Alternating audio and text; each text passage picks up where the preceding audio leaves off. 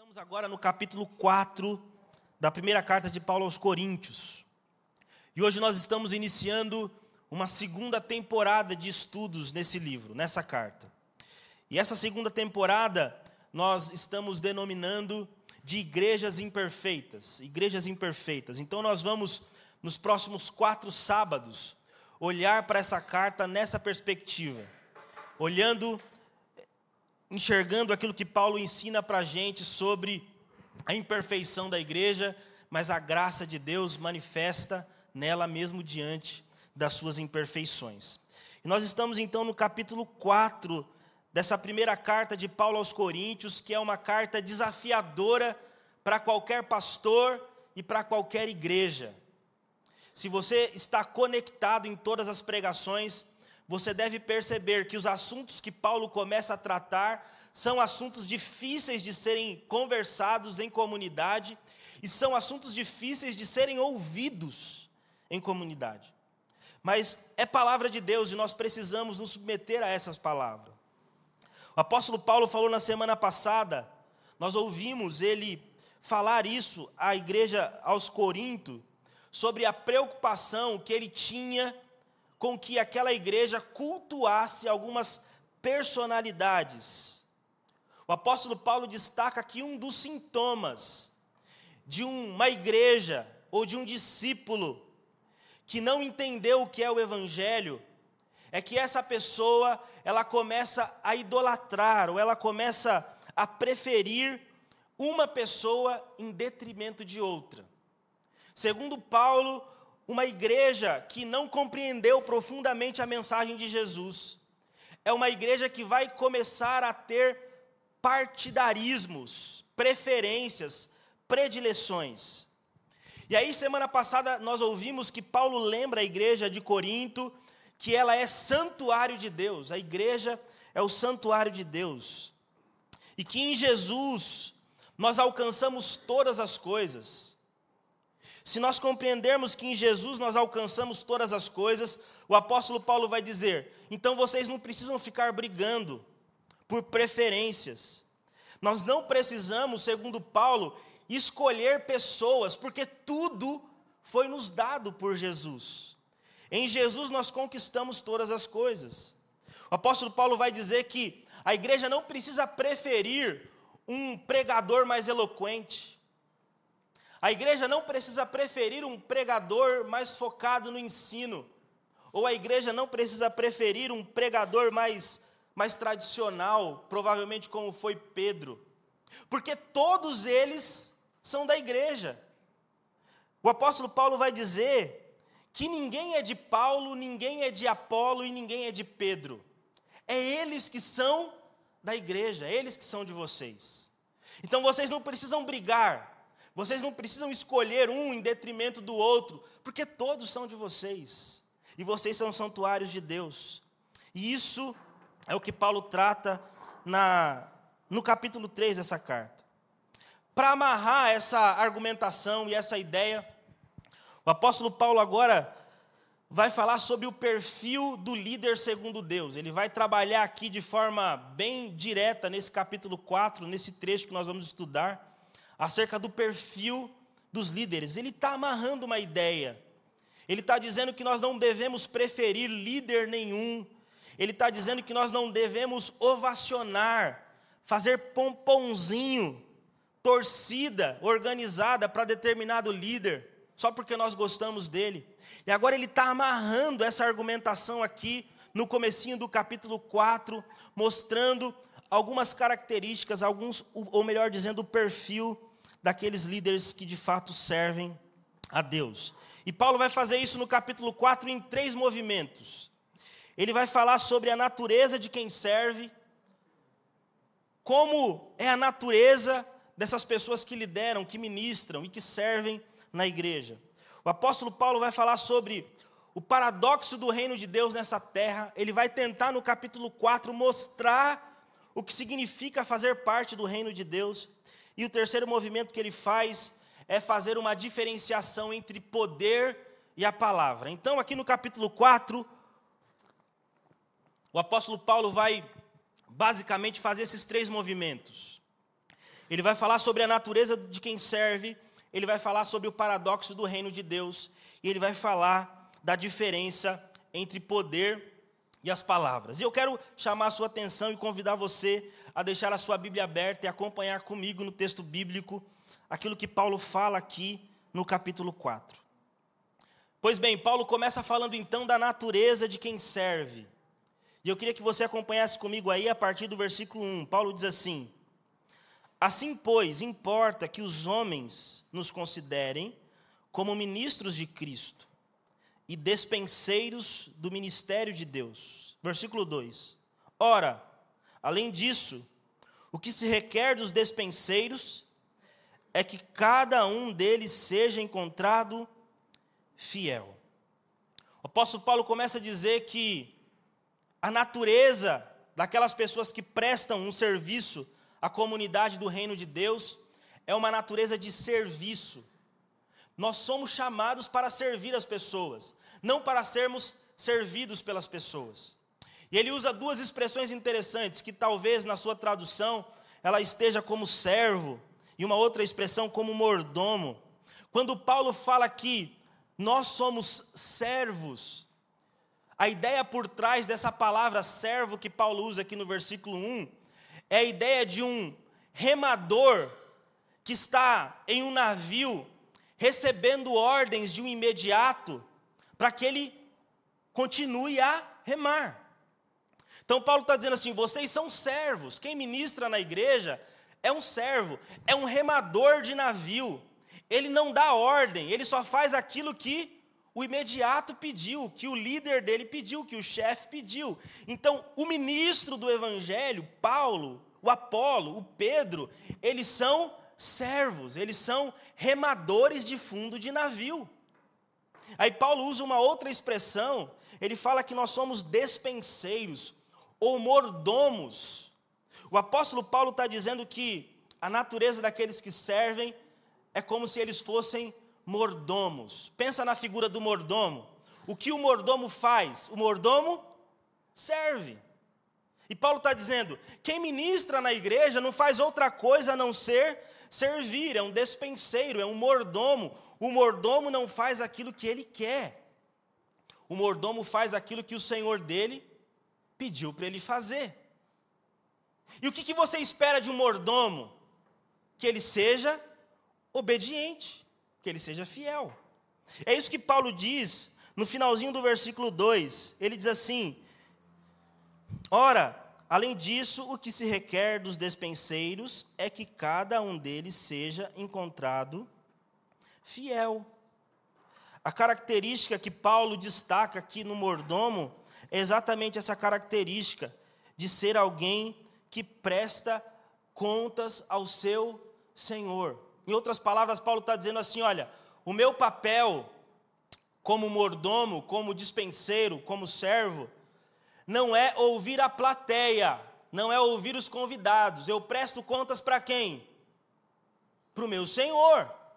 E o que, que o meu Senhor espera de mim? Que eu seja encontrado fiel.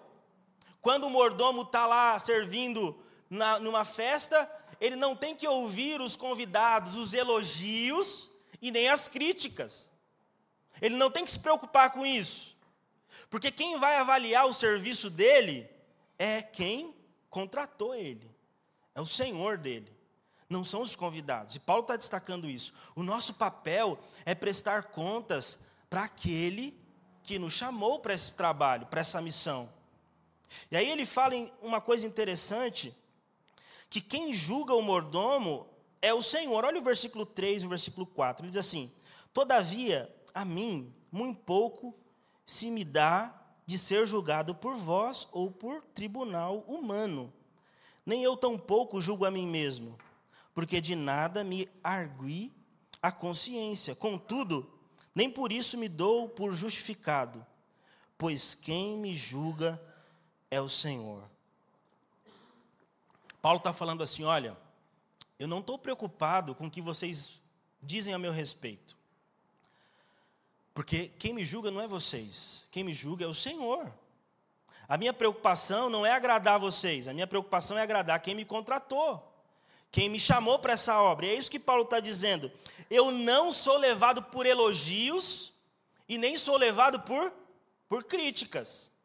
Porque tem gente que me critica e tem gente que me elogia. Eu não posso me, me, me achar a última bolacha do pacote porque alguém me elogia e diz assim: olha como a sua pregação foi bonita. Eu não posso me sentir o grande apóstolo, mas também não posso ficar constrangido ou triste, abatido, porque alguém critica a minha mensagem. Porque quem me julga não é vocês, e nem tribunal humano nenhum quem me julga, é o Senhor, diz o apóstolo Paulo. Ele diz assim: olha, nem a minha própria consciência me julga.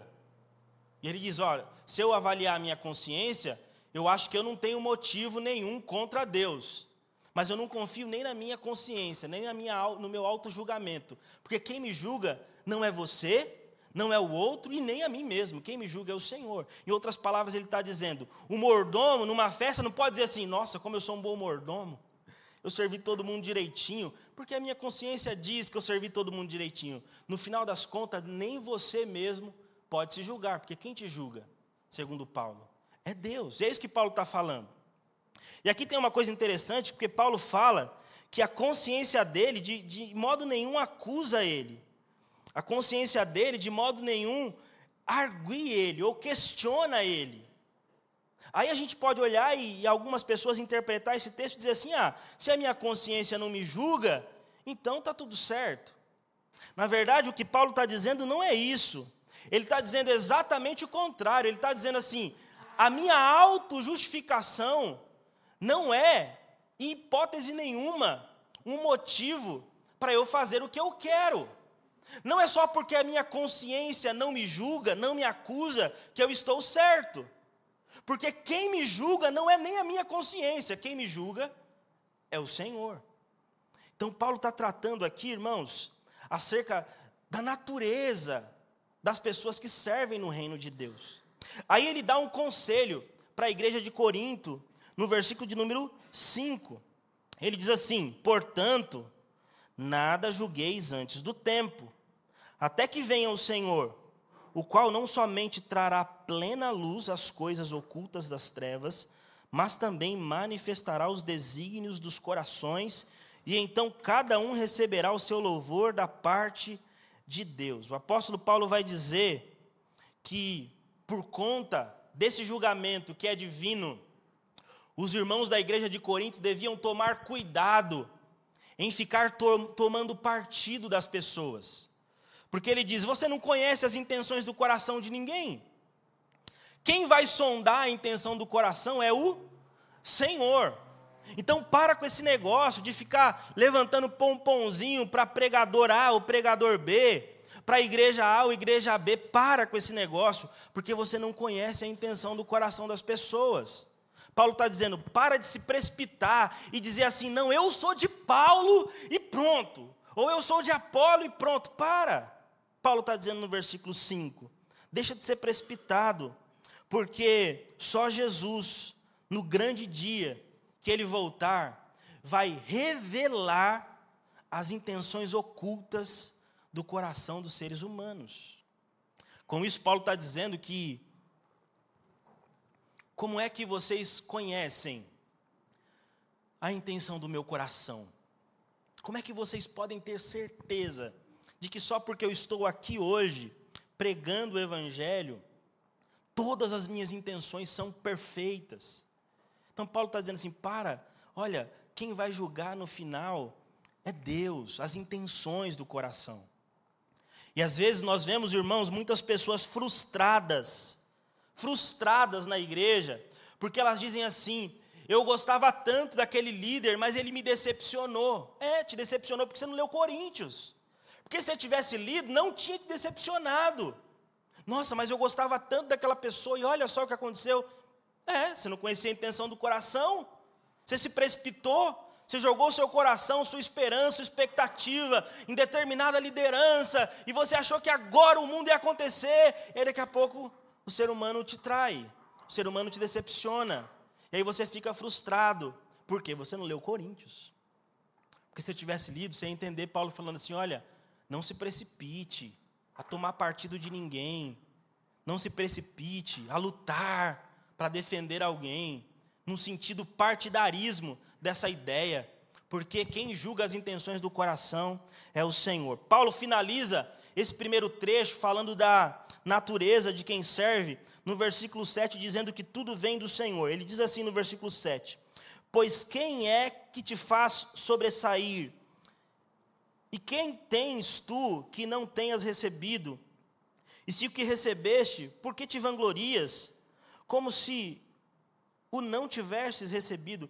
Paulo fala assim para a igreja de Coríntios: olha, vocês querem ficar elogiando as pessoas, mas aquilo que a pessoa é, o dom que ela tem, vem de quem? Vem de Deus. Tudo que é de bom no mundo, alguém deu, e segundo Paulo, é Deus que deu. Então, você não pode se comportar como se aquele dom que determinada pessoa tem não fosse algo dado por Deus, porque se Deus não tivesse dado, ela não teria. Então não adianta tomar partido, não adianta querer se vangloriar. E Paulo está tratando aqui exatamente o orgulho da igreja de Corinto, porque a igreja de Corinto se achava a última bolacha do pacote. Esses irmãos se achavam muito bons. E aí Paulo está dizendo assim: nossa, mas por que vocês estão se orgulhando? Aquilo que vocês têm de bom vem de quem? De vocês? Foi Deus que deu para vocês.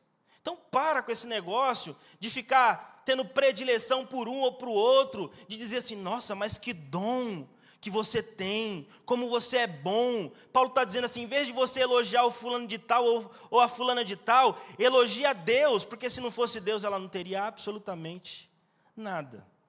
A natureza de quem serve é exatamente essa: é servir.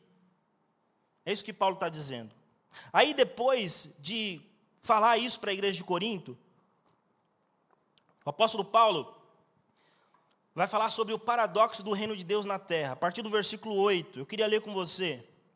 Ele diz assim: Já estáis fartos, já estáis ricos, chegastes a reinar sem nós, sim, tomara reinasseis, para que também vós viéssemos a reinar convosco. Porque a mim me parece que Deus nos pôs a nós, os apóstolos, em último lugar como se fôssemos condenados à morte. Porque nos tornamos espetáculo ao mundo, tanto a anjos como a homens. Nós somos loucos por causa de Cristo, e vós sábios em Cristo. Nós fracos e vós fortes. Vós nobres e nós desprezíveis. Até a presente hora sofremos fome e sede e nudez, e somos esbofeteados e não temos morada certa. E nos afadigamos trabalhando com as nossas próprias mãos. Quando somos injuriados, bendizemos. Quando perseguimos, suportamos. Quando caluniamos, procuramos conciliação. Até agora temos chegado a ser considerado lixo do mundo, escória de todos, diz Paulo. Nesse trecho aqui, Paulo está falando do paradoxo do Evangelho. Eu queria que você não esquecesse que Paulo está exortando a igreja de Corinto aqui. Você lembra disso? Que ele está corrigindo um problema importante. Qual era o problema? O problema das facções no meio da igreja. E aqui nesse trecho ele está explicando para a igreja: olha, eu queria explicar para vocês o paradoxo do reino de Deus. E é como se Paulo começasse o versículo 8 ironicamente. Ele começa aqui com uma ironia, ele está dizendo assim: olha, vocês de Coríntios, vocês são ricos, vocês são poderosos, vocês têm fortunas, vocês têm dinheiro. E aí ele chega até dizer que seria bom que vocês fossem assim mesmo para compartilhar isso com a gente. Vocês estão achando que o reino de Deus é ser rico, é ter status. Parabéns! Tomara que seja assim na vida de vocês, para que vocês compartilhem com a gente. Porque comigo, com Apolo e com Pedro, é totalmente diferente do que vocês estão dizendo. Se vocês estão aí no evangelho de riqueza, no evangelho de status, eu queria dizer para vocês que com Paulo, com Pedro e com Apolo a coisa está diferente. Seria muito bom que desfrutássemos na vida cristã só de coisas boas, diz Paulo. Seria bom se na vida cristã tudo fosse flores, riquezas, status. Paulo está dizendo. Mas eu queria dizer para vocês, eu não sei se essa é uma boa notícia, só que na minha vida, Na de Apolo, na de Pedro, parece que a coisa é diferente. Parece que Deus chamou a gente para o sofrimento. Parece que o reino de Deus tem um paradoxo. Parece que alguns vivem o status, o glamour do reino de Deus, mas Paulo está dizendo assim: a diferença é que parece que nós, nós estamos perdidos. Parece que nós somos chamados para o sofrimento. Aí o apóstolo Paulo fala assim: nós somos considerados loucos, nós somos considerados fracos, desprezados, nós passamos fome, diz Paulo, nós passamos necessidade, nós não temos casa própria, nós moramos de aluguel, nós moramos nos puxadinhos dos, dos, das cidades, nós somos tratados com ignorância, nós trabalhamos duros, diz Paulo, para conseguir o nosso sustento, nós somos amaldiçoados, perseguidos, nós somos caluniados. Paulo termina essa frase dizendo: Nós somos a escória do mundo, o lixo do mundo, diz Paulo. Que bom, irmãos aí de Coríntios, que vocês estão indo numa vibe abençoada. Mas eu queria dizer para vocês que o evangelho, ele é paradoxal. Pastor, é possível que a gente viva o evangelho de Deus desfrutando de riqueza, de status e de bênçãos materiais das mais diversas? É possível. E eu oro para que isso aconteça com vocês. E se acontecer com vocês, compartilha com o pastor aqui. Não esqueça do pastor. Só que Paulo está dizendo assim: olha, normalmente, via de regra, quem se dispõe a viver o evangelho de forma verdadeira e intensa, passa por alguns sofrimentos. Olha só eu o Apólio e o Pedro. A gente está lascado. A gente não tem dinheiro, a gente não tem casa, a gente é considerado como louco, as pessoas olham para a gente e falam, lá, lá vai os loucos, os crentes, os malucos. A gente é considerado pelos de fora como lixo da sociedade. Tem alguma coisa diferente na mentalidade de vocês, coríntios, que não estão se adaptando com a nossa, porque o Evangelho, ele tem um caráter de sofrimento. Quem segue Jesus e quem se dispõe a seguir Jesus não está isento das lutas, das dificuldades, diz o apóstolo Paulo. Não é incomum, irmãos, um cristão passar por lutas. É incomum um cristão não passar por lutas. É isso que Paulo está dizendo. Nós não podemos ficar espantados quando as lutas sobrevêm sobre a gente. Porque o apóstolo Paulo está dizendo, gente, eu fico doente, eu não tenho dinheiro para comprar o remédio, eu não tenho nem casa, eu tenho que dar duro para conseguir o meu alimento. Essa é a minha vida. É um paradoxo, porque o reino de Deus eu alcancei. Quando eu aceitei Jesus, todas as bênçãos da salvação me alcançaram, mas ainda não chegou plenamente. É o evangelho que chegou, mas ainda não. Eu desfruto das bênçãos espirituais, mas ainda não plenamente. Por isso que ainda, irmãos, nós sofremos, nós passamos lutas. Ultimamente eu tenho sido confrontado com algumas perguntas. As pessoas me dizem, pastor, por que tantos problemas têm acontecido na nossa igreja?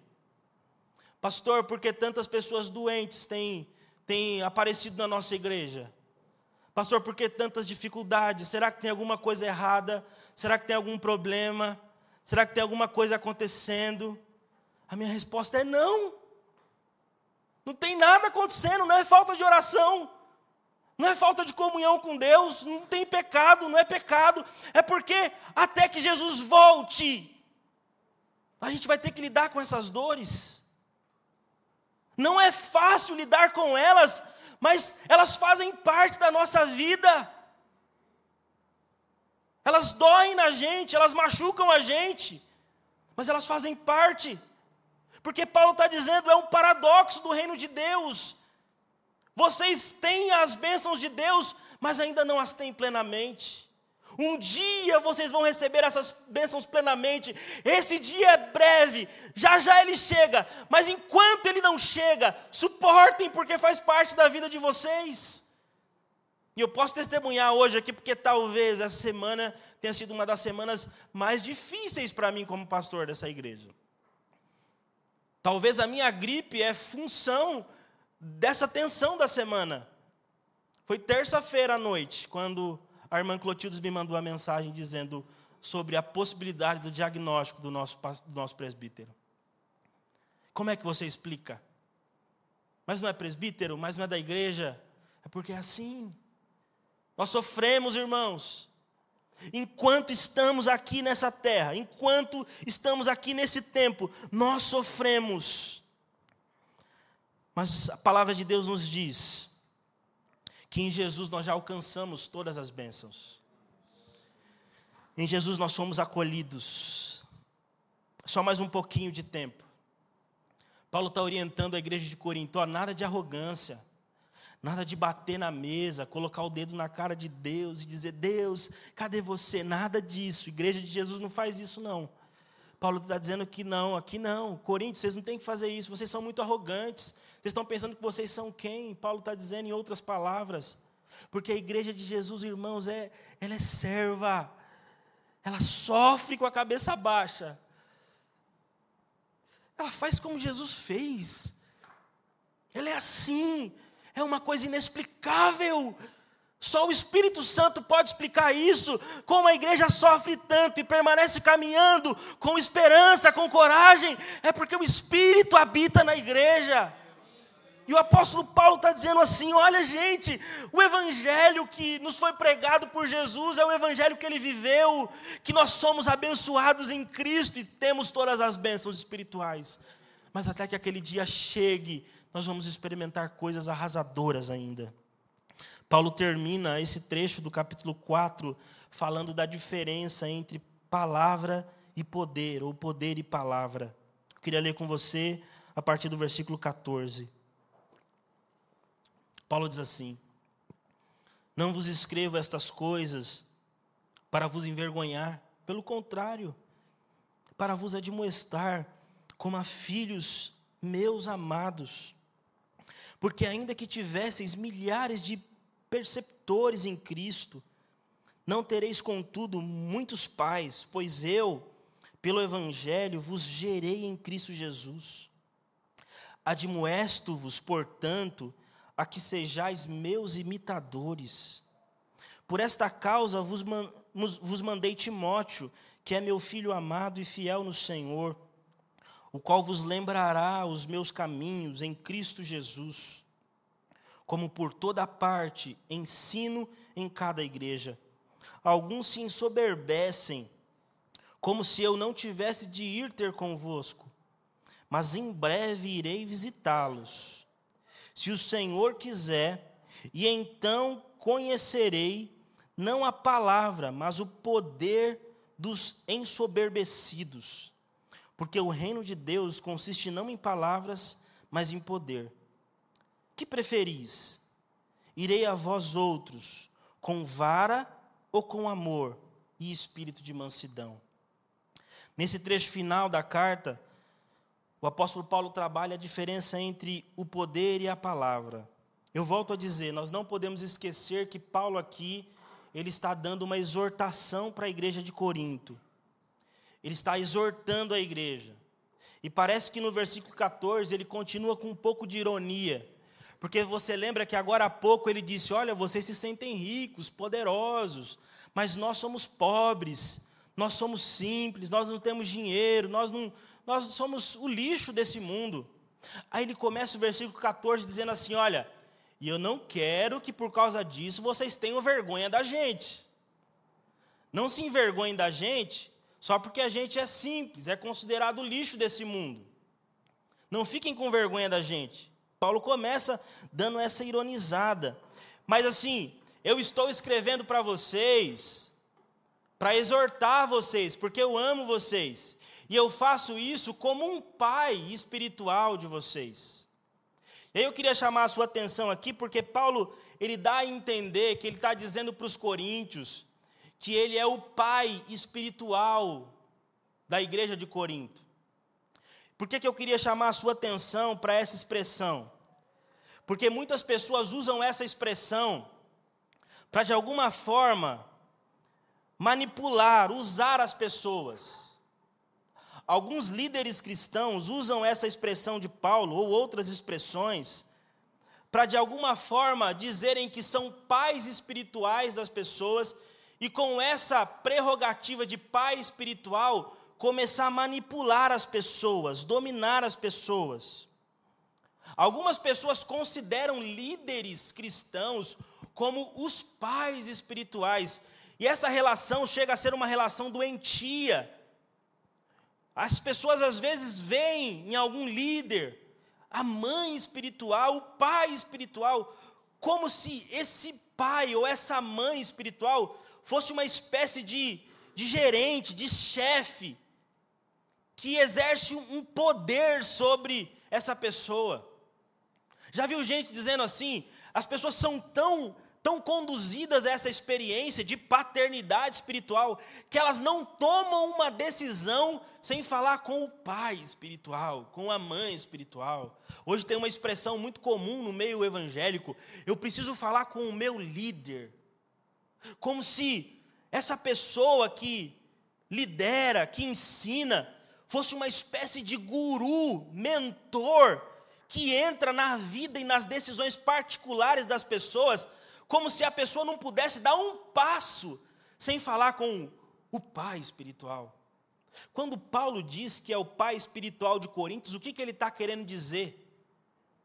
Porque se a gente não tomar cuidado, a gente interpreta dessa forma. Você precisa lembrar que, alguns versículos atrás, Paulo disse que a natureza de quem serve é servir. E o papel dele não é dar ordem, o papel dele é cumprir aquilo que Deus deu para que ele faça. Será que Paulo está se contradizendo aqui? Será que Paulo disse que era servo em um versículo e agora ele já está se colocando como o patrão da igreja de Coríntios? O que é importante a gente entender aqui? O que Paulo está querendo dizer quando ele diz que é o pai que via aquela igreja como o pai deles? Pai no sentido que Paulo está usando aqui nessa expressão, é a ideia de ser o exemplo deles. Paulo está dizendo assim: olha, vocês podem ter muitos líderes, mas eu sou o pai de vocês. Em qual sentido? No sentido do exemplo. Então a paternidade tem a ver aqui não com uma autoridade para liderar a mente das pessoas, mas Paulo está dizendo assim: olhem para mim. Porque o que um filho faz com o pai? Ele olha e vê nele o exemplo. O aspecto que Paulo está trazendo aqui para a igreja é o aspecto do exemplo. Olha o versículo 16. Ele diz assim: Admoesto-vos, portanto, a que sejais meus imitadores. Paulo está dizendo assim: olha, eu sou pai em qual sentido? Eu não quero mandar em vocês. Eu não quero ser o chefão das decisões de vocês. Eu quero que vocês olhem para mim e me imitem. Eu estou mandando Timóteo aí, que é meu filho, porque Timóteo faz o quê? Ele me imita. Então, Paulo está arrogando aqui para si essa autoridade e dizendo: olha, olhem para mim, para a minha postura, para o que eu vivo. Porque ele diz no versículo 20: Pois o reino de Deus não consiste de palavras, mas de poder. E esse versículo talvez seja um dos mais mal interpretados da Bíblia. Porque Paulo está querendo dizer no contexto assim: olha, eu não só fico falando, eu faço o que eu falo, eu vivo o que eu prego. O poder que Paulo está arrogando aqui do Evangelho é o poder de viver de forma prática. O reino de Deus, segundo Paulo, não é feito de falastrões. O reino de Deus é feito de servos que vivem a palavra, segundo Paulo. Poder aqui não é choro. Poder aqui não é lágrimas, não é rodopio. Poder aqui não é arrepio. Poder aqui tem a ver com mudança de caráter, com mudança de vida, mudança de postura. Poder aqui tem a ver com transformação. O evangelho não é só nas palavras, o evangelho também é na vida. Olhem para mim, me imitem como pai de vocês, porque o Evangelho é o Evangelho de poder. Muita gente quer poder para falar em línguas, muita gente quer poder para profetizar, muita gente quer poder para chorar, mas pouca gente quer poder para mudar de vida. Muita gente quer falar em línguas, mas não quer mudar de postura, não quer ser humilde, não quer deixar de ser arrogante, e Paulo está dizendo assim que o poder que, do evangelho que invade a gente, que toma conta da nossa vida, ele não muda apenas a nossa, o nosso discurso, ele muda a nossa vida. Paulo conclui esse trecho do capítulo 4 fazendo uma pergunta interessante. E talvez uma pergunta retórica para os coríntios. No versículo 21 ele diz assim: Que preferis?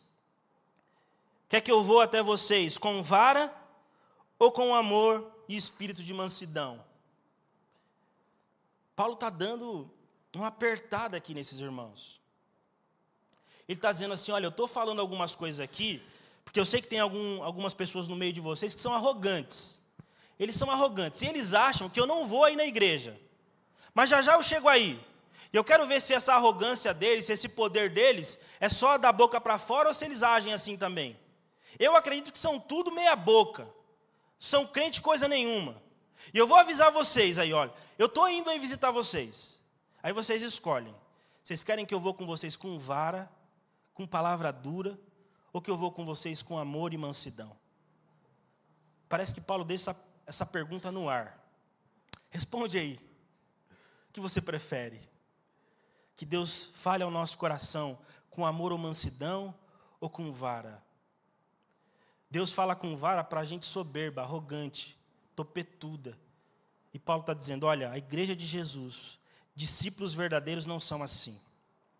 Eu quero concluir essa reflexão lembrando você de uma verdade profunda que Paulo trata aqui nesse capítulo de número 4. Versículo 21, perdão, versículo 20, talvez seja o versículo chave desse capítulo. Paulo diz assim: porque o reino de Deus consiste não em palavras, mas em poder. Eu tentei exemplificar aqui rapidamente um pouco do que significa poder. Mas quando Paulo fala sobre o poder aqui nesse capítulo, tem esse aspecto e outros aspectos do poder de Deus. O que é o poder de Deus? Segundo Paulo, o poder de Deus é o próprio evangelho de Deus. O Evangelho diz que Deus foi além das palavras em relação aos seres humanos. Se o poder não é só falar, mas é agir, o Evangelho vai dizer que Deus foi além das palavras. Ele agiu, ele entrou na nossa história. Então o apóstolo Paulo vai dizer que o poder de Deus é o Evangelho. E o que o Evangelho diz para você, igreja de Corinto, o que o Evangelho diz para você, igreja de Santana? O Evangelho diz que você estava morto em seus delitos e pecados, isso é o que o Evangelho diz. Mas Deus te amou tão profundamente ao ponto de entregar o filho dele para morrer por você. Esse é o poder do Evangelho que Paulo está falando. O poder de Deus consiste não em você se sentir uma pessoa poderosa, eu quero o poder de Deus, eu quero o poder de Deus, como se o poder de Deus fosse algo que viesse de cima e tomasse a nossa vida, e agora eu sou uma pessoa poderosa, cheia do poder. Paulo está dizendo que o poder do Evangelho não é fazer de você uma pessoa poderosa, o poder do Evangelho consiste em você se sentir uma pessoa fraca, pecadora, mas protegida por aquele que pode todas as coisas. É nisso que consiste o poder do Evangelho. Então, quando nós pedimos poder, não é poder para dar uma rajada nas pessoas e aquele negócio do poder. O poder do Evangelho é exatamente esse. Meu Deus, eu sou um pecador, eu sou um fraco, eu sou um falho, mas eu me sinto acolhido por Deus. Deus me amou, Ele me tem nos seus braços. Que Deus poderoso é esse nosso, e esse poder toma conta da minha vida. O poder do Evangelho é você saber que, mesmo sendo quem você é, com as fraquezas que você tem, existe um Deus que cuida de você e ama você. Esse é um Evangelho poderoso. Essa é uma mensagem transformadora. O poder de Deus não pode se limitar a um arrepio que eu sinto. Há uma coisa que eu sinto que eu não explico. O poder de Deus tem a ver com aquilo que Deus está fazendo na minha vida, no meu caráter. Deus me tornou um filho dele por meio do Evangelho. João capítulo 1, versículo 12 diz o seguinte: Contudo, aos que receberam, aos que creram em seu nome, deu-lhes o poder de serem feitos filhos de Deus. Sabe qual é o maior poder que o crente tem, que nós devemos buscar? É essa consciência profunda de que, mesmo sendo quem nós somos, tendo as questões que temos, as dificuldades que enfrentamos, existe um Deus, irmãos, Ele é tão grandioso, tão gracioso, que Ele não nos abandona, que Ele não nos deixa só. Esse é o poder do Evangelho. Esse Deus pega pessoas imundas, pessoas fracas e tornam filhos dele. Esse é o poder do Evangelho. Isso significa dizer que você tem um pastor que cuida de você. Sabe qual é o poder do Evangelho? É você saber que você tem alguém que te ama. Ter a consciência do salmista: o Senhor é meu pastor e de nada eu terei falta. Eu desafio você a dizer, como o salmista disse: Eu tenho um pastor. Ele conhece quem eu sou, ele conhece a minha vida. Ele conhece os meus dilemas, as minhas lutas, e Ele não me abandona. Esse é o poder do Evangelho. Paulo está dizendo assim: olha, a igreja de Santana não seja como os coríntios, arrogante, querendo poder e demonstrar que vocês são melhores do que as outras igrejas, porque tudo que vocês têm vem de Deus. Sejam pessoas conscientes do poder que Deus realizou na vida de vocês. Vocês agora têm um Pai vocês têm um pastor, vocês têm alguém que cuida de vocês. A grande mensagem de Paulo nesse capítulo é que nós não estamos sozinhos nas jornadas, na jornada das nossas vidas. Deus o Pai, Ele está conosco.